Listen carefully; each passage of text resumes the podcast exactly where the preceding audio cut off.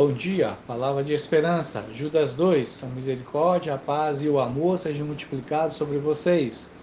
Hoje, o amor de Deus que chamamos de salvação, e assim encerramos a nossa série em Judas 2. Esse pode ser exercido somente para com pecadores.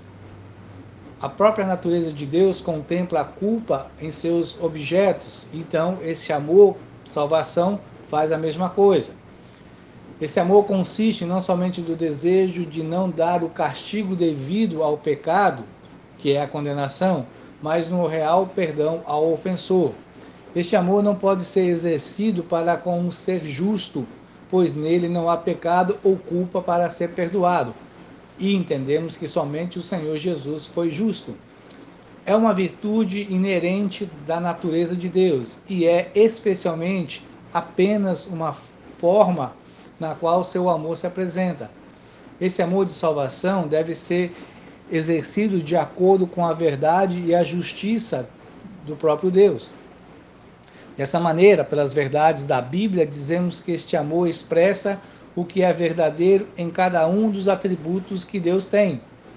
Nenhum pode ser exercido de uma forma que destrua o outro. Cada atributo deve estar em harmonia com os outros. Os objetos do exercício desse atributo são todos aqueles a quem Deus perdoa as ofensas, seja de qualquer tipo. O amor de salvação de Deus é dispensado aos seus eleitos.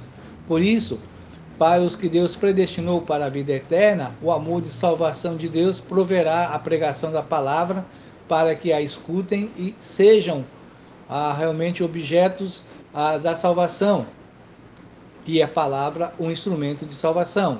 O amor de salvação traz o Espírito Santo para regenerar o pecador e lhe dar a fé. Nós experimentamos o amor salvador de Deus. Devemos levar a palavra aos pecadores por causa disso. Não podemos salvar ninguém, mas as outras formas do amor em nós devem nos impulsionar a pregar e a declarar este amor de salvação que nós temos na pessoa do Senhor Jesus na cruz e na ressurreição. Você já experimentou o amor de salvação? Você tem compartilhado este amor às outras pessoas? Oremos. Senhor Deus, nós somos gratos porque o Senhor nos ama.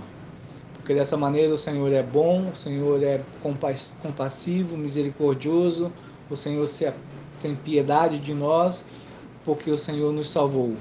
E que dessa maneira nós que temos desfrutado da tua salvação, possamos ser incentivados e impulsionados a compartilhar essa salvação às pessoas ao nosso redor que não lhe conhecem. Que o Senhor nos ajude e que o Senhor nos faça sempre gratos, porque nós temos ah, imerecidamente a salvação que o Senhor nos dá. Eu oro no nome de Cristo Jesus. Amém.